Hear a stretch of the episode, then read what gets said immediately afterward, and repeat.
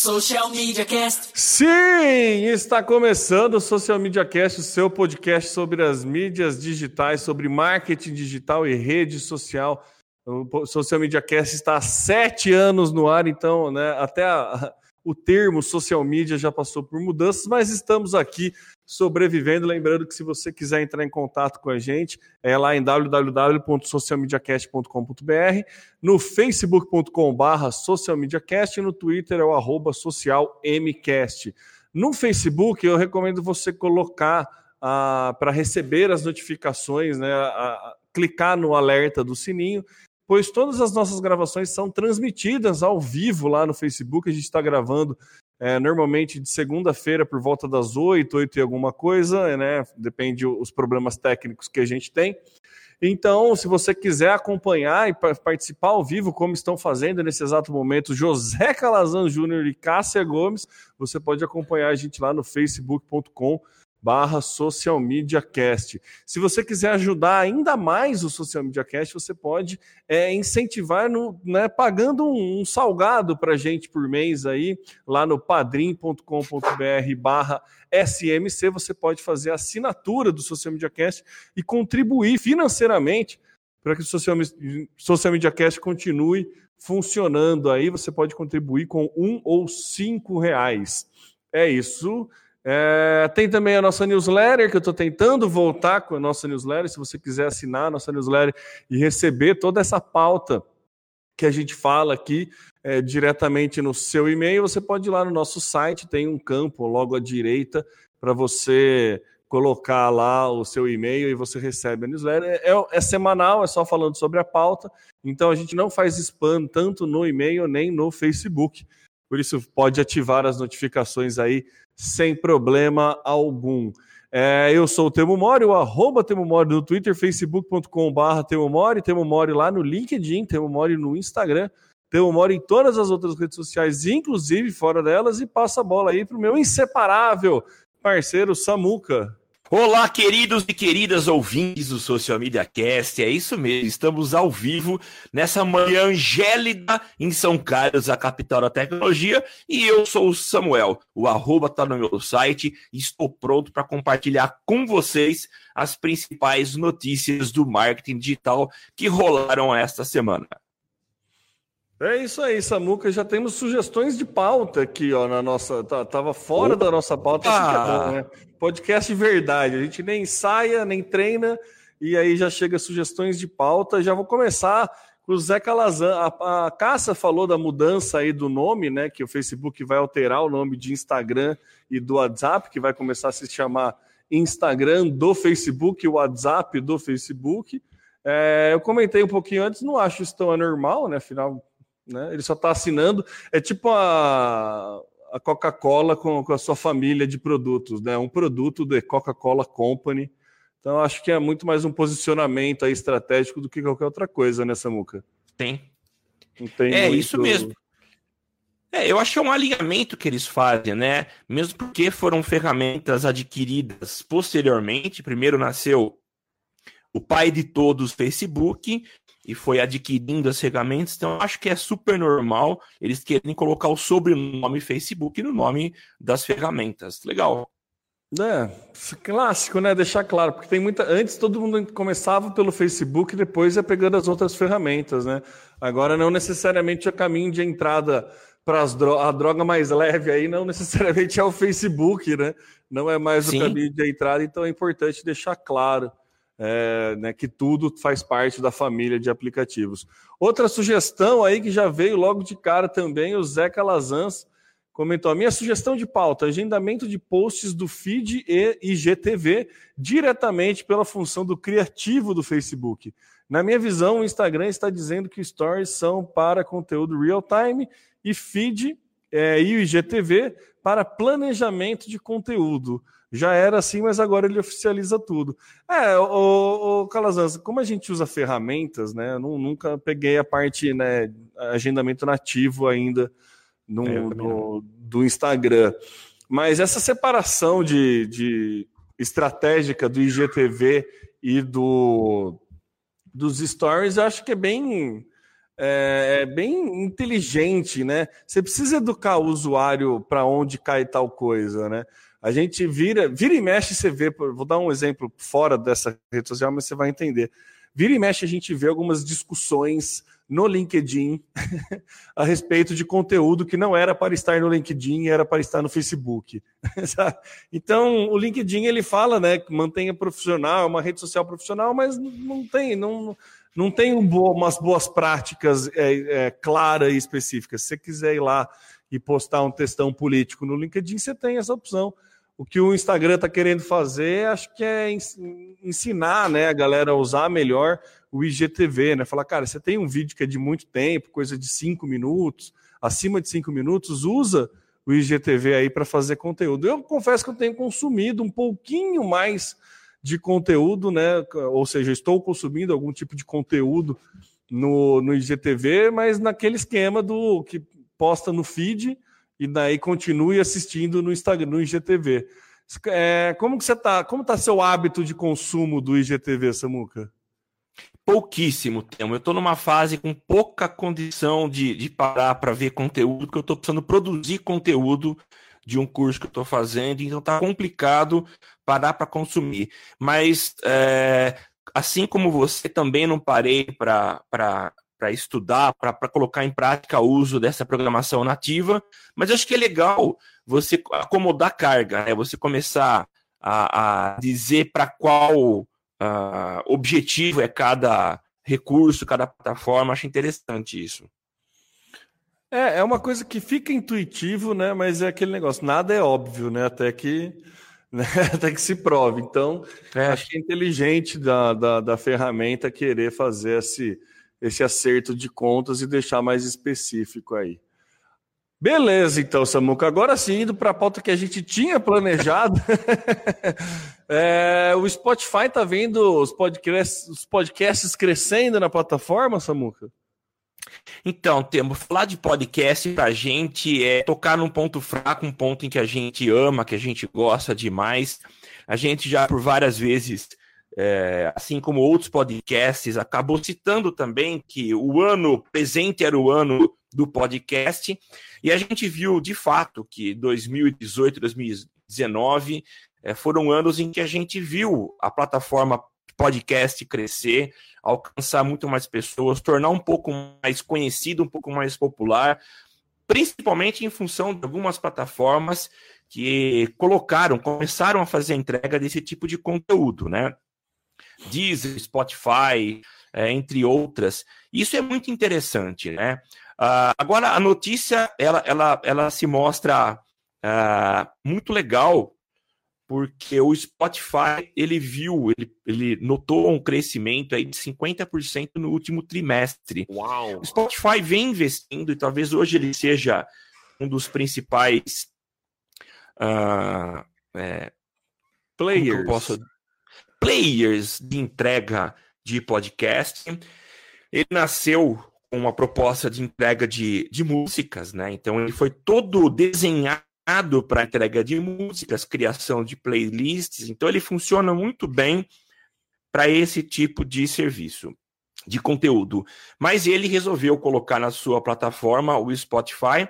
E o interessante é que eles ele, resolveu colocar na sua plataforma podcasts, e o que é interessante é que eles têm percebido uh, que, que é uma forma que eles encontraram de aumentar o faturamento. Tanto que eles enviaram recentemente uma carta aos investidores, é, mostrando o quanto que eles pretendem crescer em termos de faturamento nos próximos meses, próximos anos, através da entrega de podcasts, inclusive já encontrando alternativas de monetização, de fazer com que é, esse conteúdo possa aumentar o faturamento da empresa. Uh, o investimento deles também é, aconteceu, vem acontecendo a partir da compra de soluções de outros, é, é, outras plataformas, né? Como a do Gimlet e do Anchor, que são plataformas que vieram aí ajudar na composição, a dar um pouco mais de, de robustez à plataforma para poder entregar é, conteúdos de podcast a quem gosta, quem consome esse tipo de conteúdo. Uh, eu estava vendo uma, uma, um, um post dentro de um grupo de, de podcast que a gente faz parte, e alguém lá perguntou é, o que, que as pessoas acham da experiência de se consumir podcast no Spotify.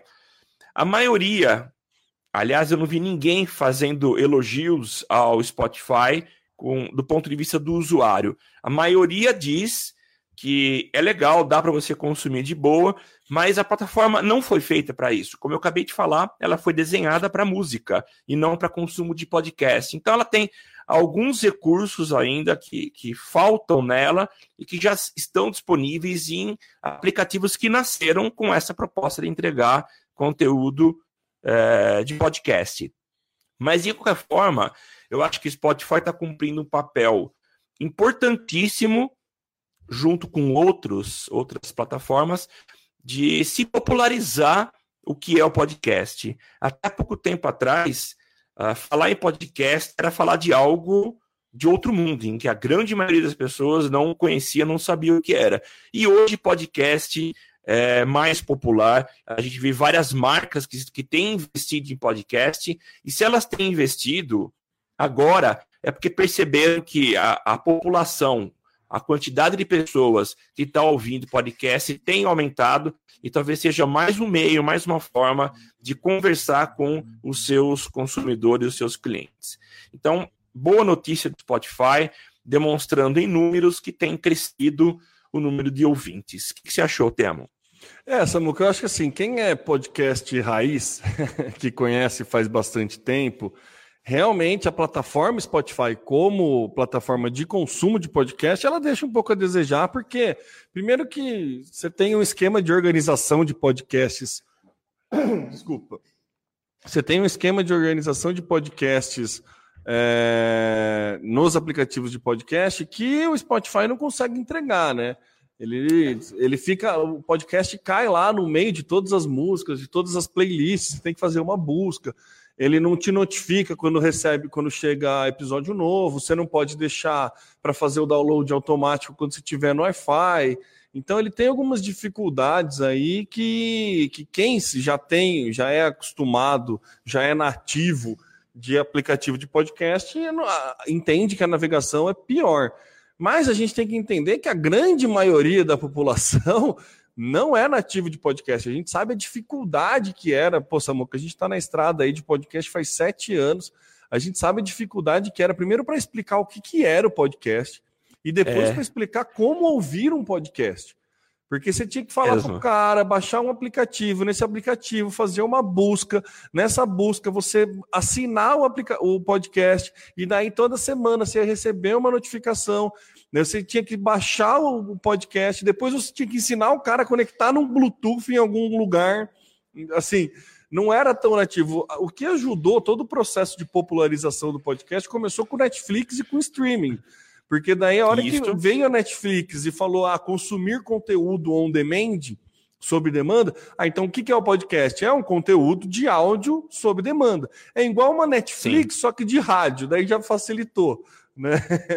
Então, o Spotify justamente cresceu muito por conta do, do, da melhoria da conexão de internet, porque a grande maioria que consome no Spotify consome por streaming, não é, não baixa para ouvir, né? É, é, outro, é outra forma de ouvir podcast, né? De, de utilização. A galera faz através do streaming. Eu sou uma pessoa que sempre baixei agora. A não ser se eu vou pegar uma estrada que eu sei que não tem sinal de internet, eu não baixo mais. É, eu, eu, só escuto por streaming, eu estou usando bastante o Google Podcast e só escuto ah, por é? streaming. É, assim, só não é 100%, porque quando eu pego alguma viagem para os lados, não o lado de, de, Campinas e São Paulo, lá do Ribeirão Preto. Que não então, tem se eu via, que daí a... tem, tem uns, uns picos de sombra né, na, na estrada. Sim. Então daí ali, aí eu baixo, mas quando eu vou para Campinas, Indaiatuba, São Paulo mesmo, eu nem baixo, vai no, no, streaming direto, porque eu sei que não vai, não vai falhar.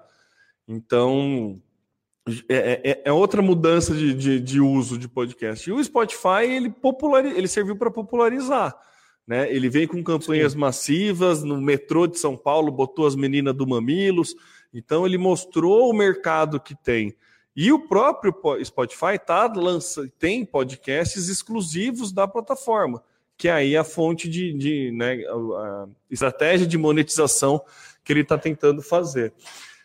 A Apple, Samuca, já caindo para a próxima pauta, que não é boba nem nada, entendeu que esse é um modelo ótimo de, de, de né, remunerar, de ganhar dinheiro, de monetização, e está começando, vai começar a é, pagar produtores de podcasts que produzem podcast exclusivamente na, na nos aplicativos da maçã, que é o no ah. iTunes, né, basicamente. É, é o mesmo modelo de remuneração que o YouTube funcionou um tempo atrás, a, a, através da quantidade de streaming, mas na pauta é muito legal que ela mostra um crescimento né, nos últimos, desde 2014, da quantidade de pessoas que tinham conexão com a internet e que ouviam podcast ou não. Lá para 2014, 15% das pessoas que tinham, né, que eram usuários Apple e que tinham conexão à internet, né, todos 15% de quem era usuário Apple, porque é difícil ser, ser usuário Apple e não ter conexão à internet. 15% ouviam podcast. Em 2019 subiu para 32% a quantidade de usuários que usam podcast. O fatura, a, a movimentação de grana, o Spotify, por exemplo, ele, ele lucrou 2,7% a mais ao a, agregar o serviço de Spotify do, de podcast dentro. Então é sim um mercado que está crescendo muito, né? É sim um mercado que, que tem caído, a galera tá entendendo como usar o podcast. A gente brinca e fala que é o ano do podcast, mas a gente pode ver pela quantidade de produções de podcast que tem também. Hoje Sim. em dia a gente tem muito mais produção de podcast, tem muito mais conteúdo, podcasts de storytelling, podcasts de a diversidade de podcast está bem maior. É. E inclusive podcasts on demand para empresas, né? A Ampere, se não me engano, criou um serviço desse. Então, eu acho bem, bem interessante e é, é, é, natural que os grandes players aí eles comecem a ter, comecem a brigar para ter mais audiência e para ter mais atenção do ouvinte de podcast, Sim. né? O, o Calazans, você tem, quer falar mais não, não, coisa? Pode falar. Pode não, falar. que o Calazans ele comentou, esse crescimento de 50% é um dado global ou brasileiro? É global é, de 15% para 32% é, de usuários da maçã é global, tá, o, o Calazans? Eu não sei se é global ou se é só americano, peraí. Estados Unidos. É só nos Estados Unidos, na verdade. Para ah, pessoas mesmo. acima de 12 anos. É, esse dado é, é americano. Muito provavelmente a Apple vai começar a remunerar os podcasts de lá primeiro, né? É. Óbvio, e depois vai, vai cair para cá. E daí o Zé, o Zé complementa ali. Para mim, a carta aos investidores é pensando no mercado americano, porque lá o volume de anúncios. É, a cultura radiofônica americana é muito melhor que a nossa, né? Lá eles têm o hábito de consumir rádio muito mais, rádio como um todo, muito mais do que aqui. É, é, é, dá para perceber isso pela quantidade de emissoras de rádio que tem lá, né? Então tem muita rádio, tem muito, né, muito, muito conteúdo e o podcast nada mais é que um on demand uh, do próprio on demand dos conteúdos de rádio, né? A CBN está fazendo um bom trabalho nisso aqui no Brasil de transformar tudo em podcast. Aqui em São Carlos a gente tem a Rádio Fiscar, que já libera, tem, enfim, tem várias rádios que já liberam. Ainda não sei se liberam em é, aplicativos de podcast. Normalmente a galera deixa disponível só no, ou no próprio aplicativo ou no próprio site.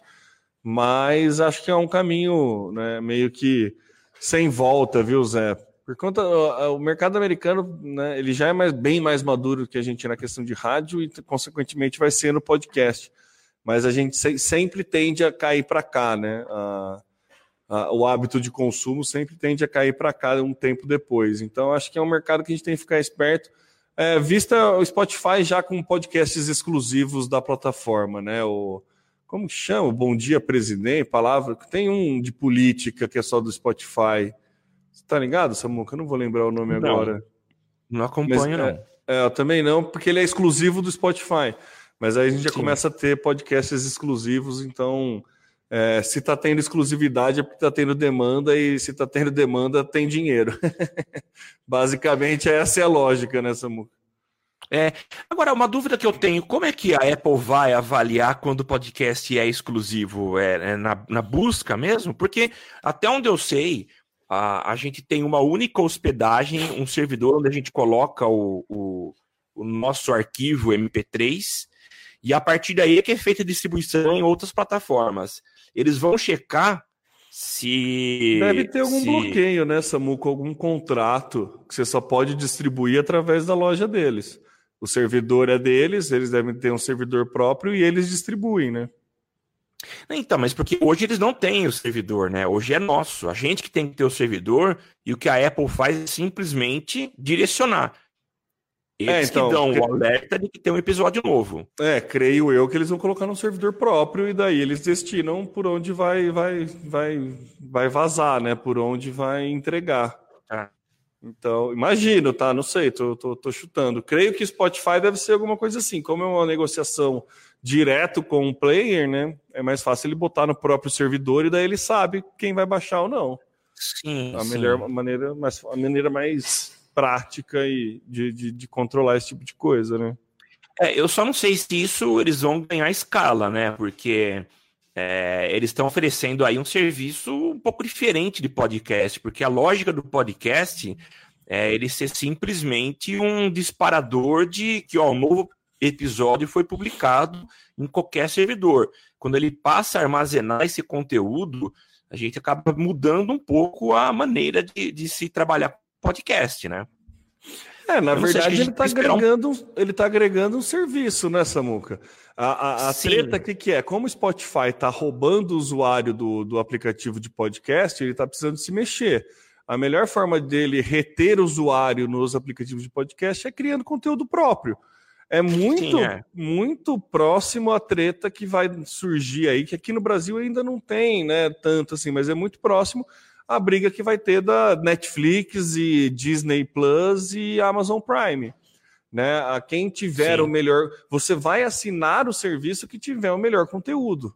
Né? Então você Sim. vai poder ter o serviço de graça, você vai reter o, o usuário, vai ficar retido na plataforma que tiver o melhor conteúdo. Então a, a ideia de ter conteúdo exclusivo é justamente por conta disso, né? E o Calazans comentou ali, ó, não duvido a maçã comprar uma empresa de podcast até lá. É, Fácil.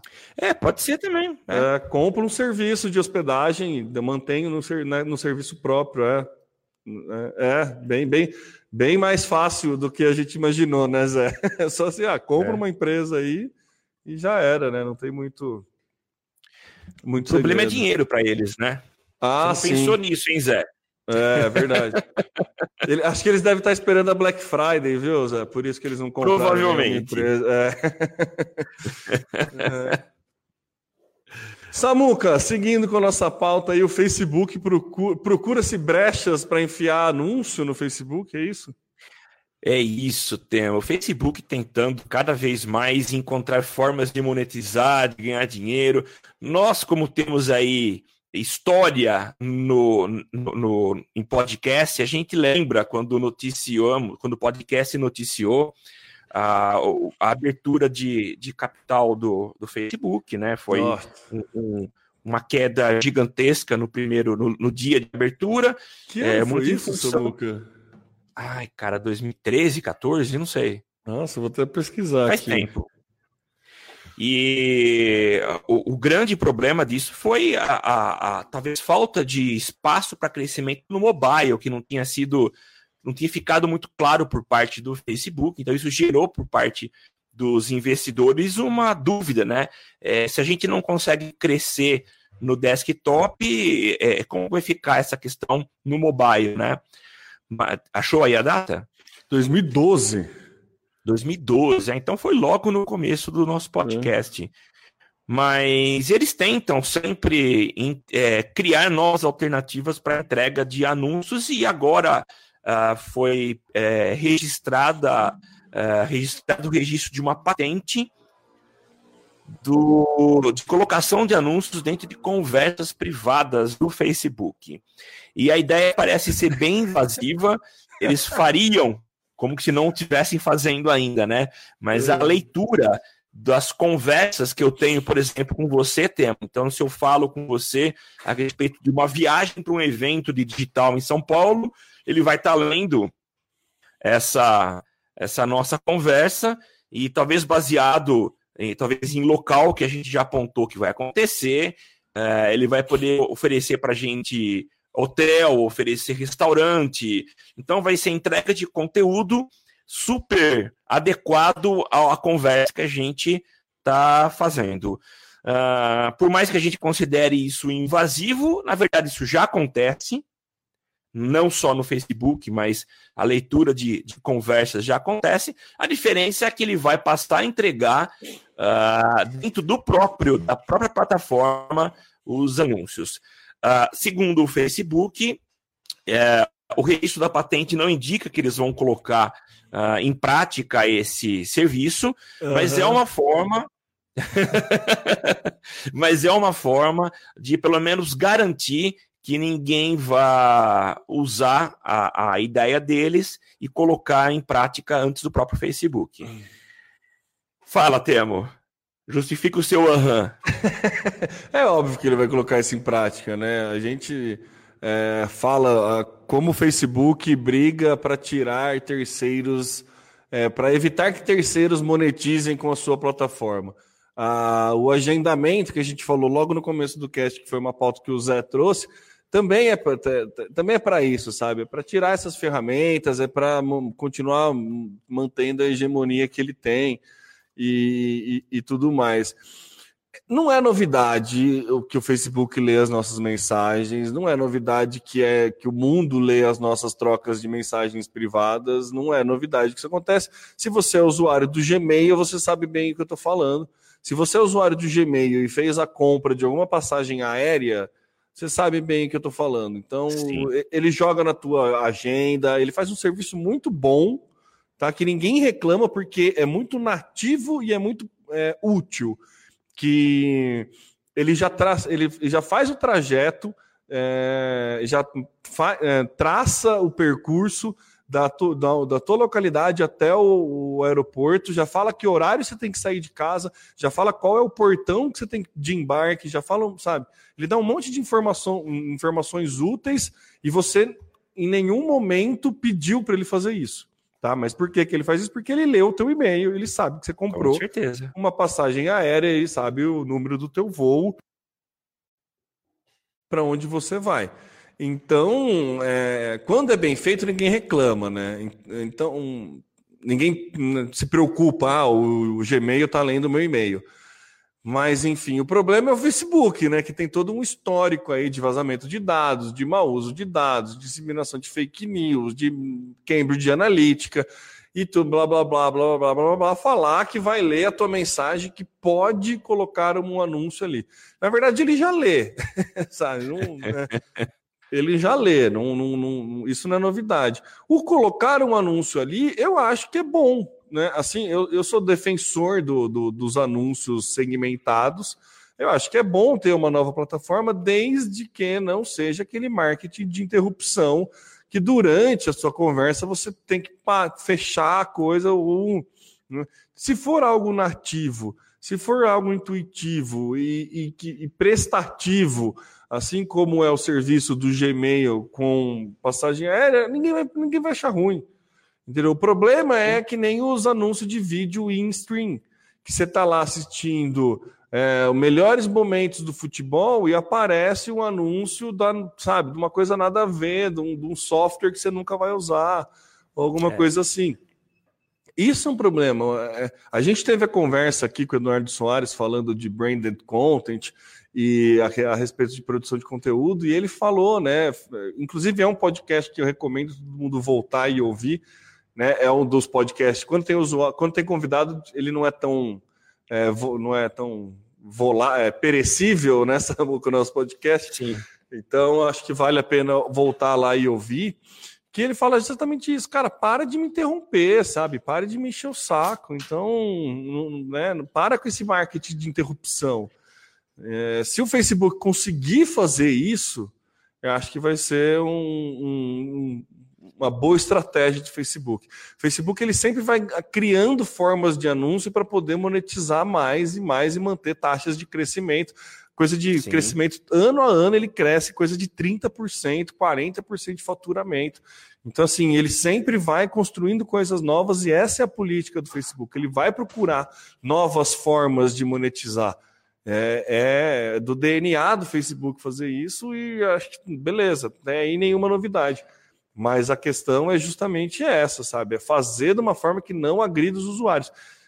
Normalmente, né, em 90% dos casos aí o Facebook acerta e consegue agradar, né, a maioria dos usuários e anunciantes, né, Samuca? Então Sim. eu acho que vai ser uma para quem trabalha uma boa opção, para quem é usuário, uma boa opção se for bem feito. É o que você falou, se a gente está planejando uma viagem, não é ruim para a gente receber uma propaganda de uma promoção de um hotel que a gente tem, que tem a ver com o nosso interesse. Não é ruim. Claro. Então acho claro. que é que eu achei engraçado a hora que você falou não e ele está só fechando a patente, ele não tem, não sabe se vai usar. Lógico que vai usar, né? Claro, claro. É, então eu, eu acho válido, viu, Samuca?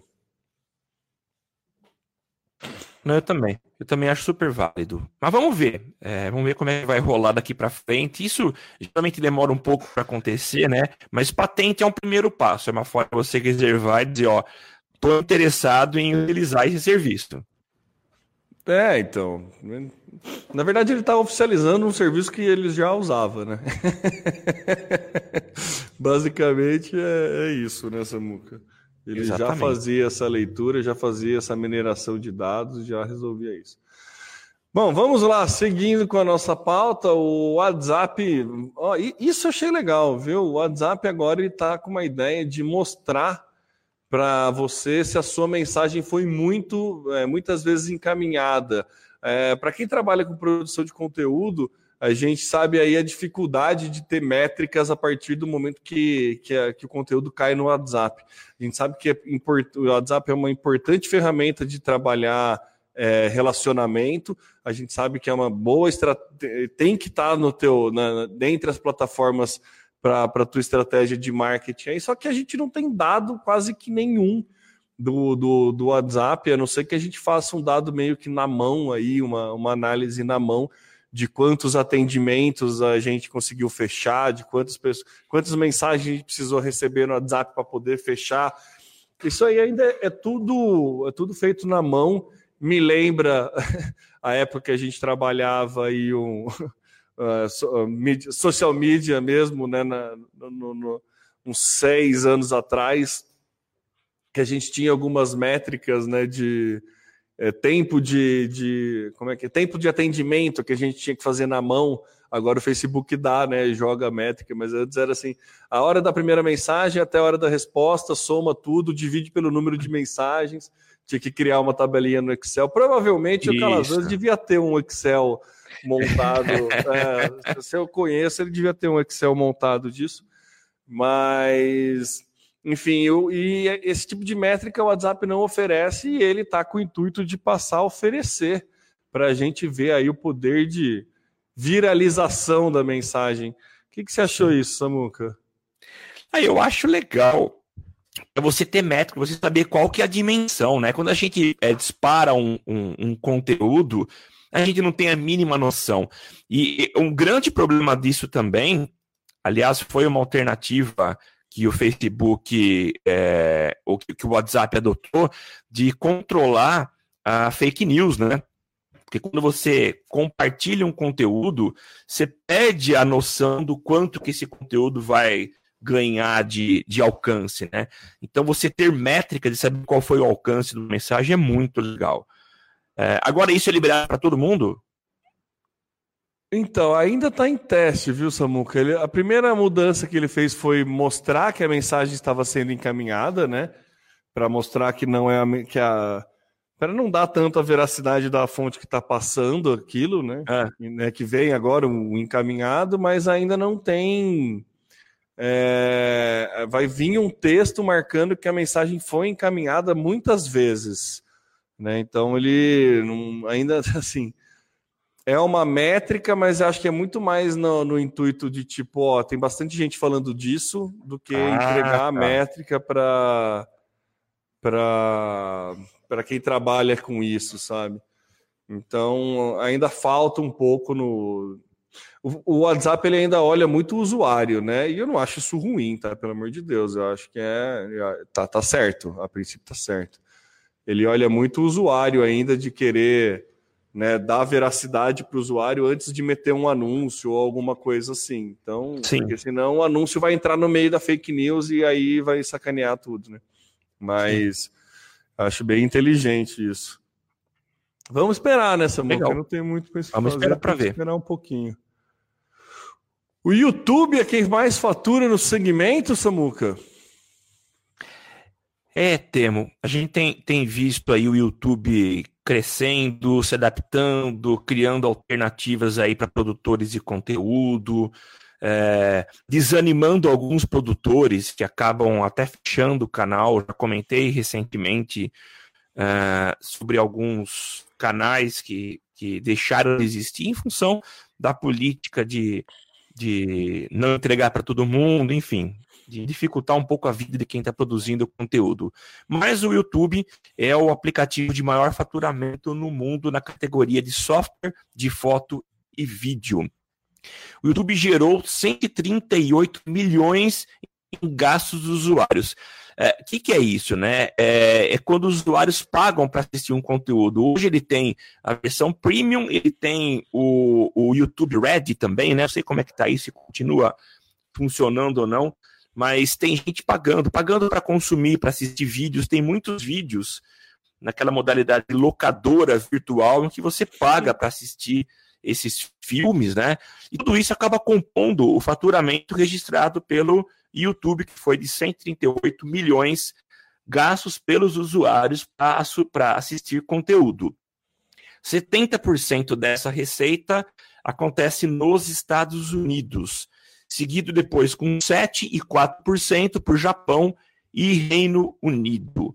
É, esse crescimento, é, ele, eu acho que ele surpreende, ele mostra que o YouTube não é simplesmente aquela plataforma de colocação, de, de inserção de conteúdo gratuito, mas ele fatura também, além de anúncios, com a venda, com a exibição de conteúdo. É, interessante dizer que essa, a, a, nessa pesquisa a Netflix não está inserida na mesma categoria de vídeo e foto, porque se colocasse Netflix, é claro que Netflix estaria muito à frente. Então, mas eles não colocaram Netflix nessa categoria. O que, que você achou, Temo? É, o que mais me surpreende é um crescimento de 220% ao ano no faturamento. Muito, né? Né? Isso é. Putz, cara. Se faturar é 220% ao ano, é, aumentar o seu faturamento em 220% ao ano, não é para qualquer um, né? Não é para qualquer, qualquer empresa fazer. Então, acho que esse é o número que mais surpreende e é legal que é o gasto do usuário, né? É, são receitas de, de gastos de usuário, não é de é, anúncio, não é de investimento, não é de parceiro, não é de aquisições novas. Eu acho que o mais interessante é isso. Essa questão Sim. do usuário. Cara, tô com uma tosse, tô tentando mutar o microfone a tempo de tossir, você, você está dando certo. Espero que esteja dando certo, mas tá, tá difícil aqui. É, na verdade, é, para quem não sabe, a gente está testando um outro aplicativo para gravação de áudio, ele está picotando demais. Então, eu não sei se você está mutando ou se é o aplicativo que está mutando. Ah, é verdade, tem essa também. Então, vamos ver se vamos ver como é que vai funcionar. Se vai funcionar, né? Então, Sim. estamos fazendo um teste aí, que é um aplicativo muito conhecido pelos gamers, viu, Samuca? O Discord. É, um é né? para galera que faz streaming ou também para galera que, que joga online e ficar conversando enquanto joga. Diz que é um, aplicativo bem leve. A gente está tentando, ao mesmo tempo que fazemos a live aqui, é, fazer a gravação via o Discord. E, Samuca, fazendo gancho aí para game, a vida dos gamers pode ficar mais barata. Né? A gente sabe como funciona uh, o IPI aqui no Brasil a respeito de games. A gente cansou de ver piada quando teve o lançamento do PlayStation 4, que nos Estados Unidos custava 499 dólares e no Brasil custava 4 mil reais. Sim. Fizeram é contas que era mais barato você ir até os Estados Unidos comprar e voltar do que comprar o, o, o console aqui no, no Brasil. Ainda assim, o Brasil a gente sabe que é bem salgado o preço de games, justamente porque na taxação videogame entra como taxação de jogos de azar, né? A coisas que viciam. Então tem uma taxação, está numa categoria aí que tem uma taxação muito grande.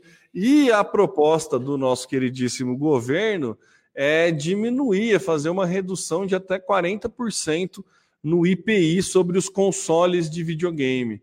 É, eu achei engraçada a forma que essa notícia foi veiculada é, pela né, a forma que ela chegou para mim, daí eu fui pesquisar no Twitter e, e, e, vi outras formas, mas é engraçado que o Ministério da Economia, né, a primeira coisa que ele ressaltou é a grana que ele vai deixar de arrecadar, né, que chega fala que é coisa de 50 milhões de reais até 2021. É, eu não sei como é que ele faz essa conta. Eu acho que é assim: ah, hoje se gasta, se consome tanto, tira 40%, é tanto que a gente vai deixar de arrecadar. Eu imagino que deva ser algo bem simplista, assim, mas eu não sei é, como que eles, com certeza, não tem uma mensuração do impacto que uma redução de 40% em console de game pode causar. A gente está falando de um mercado que cresce absurdamente, a gente está falando é. de um mercado que acabou de ter a Copa do Mundo de Fortnite que é, foi a maior premiação da história. O, quem ficou em último recebia coisa de 30 mil dólares, né? Então, eu não lembro os valores, mas é, é, um mercado que não para de crescer, é um mercado que movimenta muito dinheiro, é um mercado que tem muito é, emprego direto, tem muito desenvolvedor, emprego direto, indireto. Assim, é, é um monstro. Para quem não conhece plataforma, as plataformas de games e a indústria do game, de game, como um todo, ela é monstruosa, assim, movimenta muita grana mesmo, muita grana mesmo. E o principal canal de entrada para dar acesso e para fomentar é, é, é, toda essa movimentação de desenvolvimento de jogos, desenvolvimento de tecnologia, desenvolvimento de plataformas, é justamente o console que é a parte mais cara da coisa. Entendeu? Então eu não sei até que ponto é, essa redução não vai gerar mais do que 50 milhões de lucros para a economia, sendo que com mais pessoas tendo o console, mais pessoas vão consumir os jogos em si, em si, e esses jogos vão movimentar mais a economia. Entendeu? Então, acho que é uma, uma conta bem simplista falar que vai perder 50 milhões da economia aí por conta de reduzir esse IPI. Né? É engraçado que quando fala a questão de game, todo mundo fica puto, fala, ah, não, vai reduzir. Mas para carro ninguém acha ruim, né? não, né? Redução é para o carro, beleza, né? É, é lógico que eu sou suspeito para falar, porque eu serei uma das pessoas beneficiadas aí com, com a, a, a, mudança. Não é nada, nada, né? É só um projeto, tá? Uma proposta. Né? A gente sabe como funciona isso mas eu acho que é um, um passo aí para uma modernização e um, e um, novo entendimento de algo que a gente ainda vê o videogame muito como vilão, sabe? Ah, o cara é. entrou no, no, cinema e assassinou tal pessoa porque no, no videogame ele faz isso. Ah, é. Entendeu? Tem, tem, tem é muita. É, tem muita associação com, com como se o videogame fosse muito vilão, sabe? E os esportes estão ajudando a melhorar essa visão, né? Mostrando que é um esporte, mostrando que tem profissional disso, profissional que, cara, o cara joga oito horas por dia, trabalha, se prepara, tem que ter preparo físico, tem que ter. É um esporte, cara. É um esporte como qualquer outro. Ah, mas você não faz exercício físico. Beleza, poker também é esporte, xadrez também é esporte, né? Entendeu? Tem um monte de esporte que você não faz necessariamente você faz exercício físico, né? Então, enfim, eu acho que é um mais do que ser uma boa ou uma má notícia a questão do, da redução do IPI para compra de consoles, eu acho que é interessante a gente entender, entender o movimento de mercado. Tá? Se isso está chegando no governo hoje, se, está, se o governo está discutindo isso hoje, é porque tem uma grande parcela de mercado que é beneficiada ou prejudicada com essa, com essa taxa. Então, eu acho mais interessante a gente prestar atenção e passar. Já era para ter feito isso há mais tempo, mas passar a enxergar esse mercado como um, um belo um mercado, um lucrativo e grande mercado aí do jeito que ele é. Você tem gamers aí na tua casa, Samuca? Não tenho, Temo. Eu nunca tive videogame, nunca tive um console, mas uh, há dois anos eu comprei achando que meus filhos passariam horas curtindo, brincando, mas ele fica muito mais parado do que ligado. Mas eu acho muito interessante porque a, a gente vê que até a indústria nacional, a, a, o mercado de produção de games é, tem crescido demais no Brasil. Aqui em São Carlos, uh, especificamente, a gente tem duas universidades por onde saem uh, profissionais da área de programação e, e, dentre eles, aqueles que optam pela criação de games. Então, em função disso, várias empresas de produção de conteúdo se formaram aqui. Eu é, tem um amigo que foi sócio de uma grande empresa aqui e eles produziam é, muitos games e a coisa de alto nível. E nessa cadeia você tem vários profissionais: o profissional de programação, de experiência do usuário, é, profissional de música, aqueles que, que produz as trilhas, toda a parte de áudio, de games, quem desenha, quem faz a parte de design. Então tem toda uma uma cadeia de profissionais que fazem parte dessa indústria de games. É, eu acho que esse tipo de atitude, e infelizmente muitas vezes a gente vê a matéria, e até uma matéria um pouco, é, ou até bastante pessimista, do que isso vai gerar de prejuízo, o que vai deixar de se, se arrecadar em termos de impostos. Mas não se fala do que o mercado vai ganhar em termos de mais gente comprando, mais empresas produzindo uh, esse conteúdo e produzindo game aqui no país. Eu gosto sempre de olhar os comentários das matérias, né? E a gente vê que muita gente, gente que entende, comentando, dizendo que existe um outro lado que é o ganho que o país vai ter com essa redução.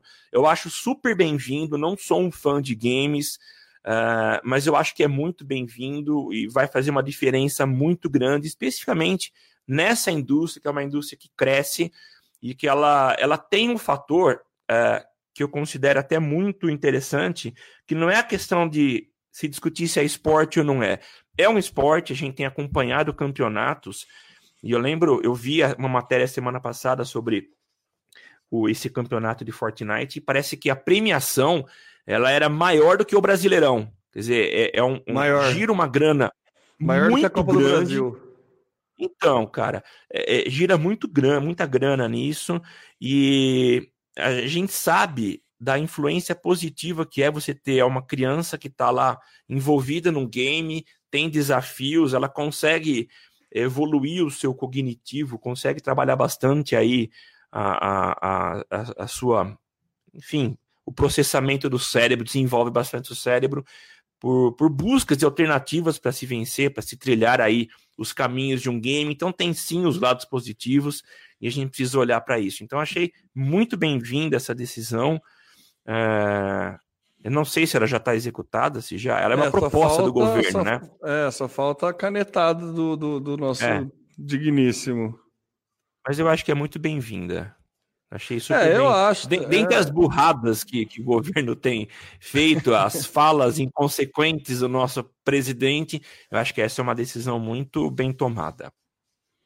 É, eu acho também, viu, Samuca? Eu acho que, vai, que é uma. Eu acho que vai gerar muito mais do que vai deixar de arrecadar, sabe? Eu acho que indiretamente gera muito mais. Isso mesmo.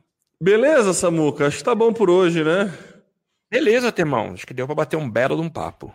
Beleza, então vamos aí encerrando o nosso Social Media Cast. Lembrando que você pode acompanhar a gente lá em www.socialmediacast.com.br. Você pode assinar a nossa newsletter lá nesse é, endereço.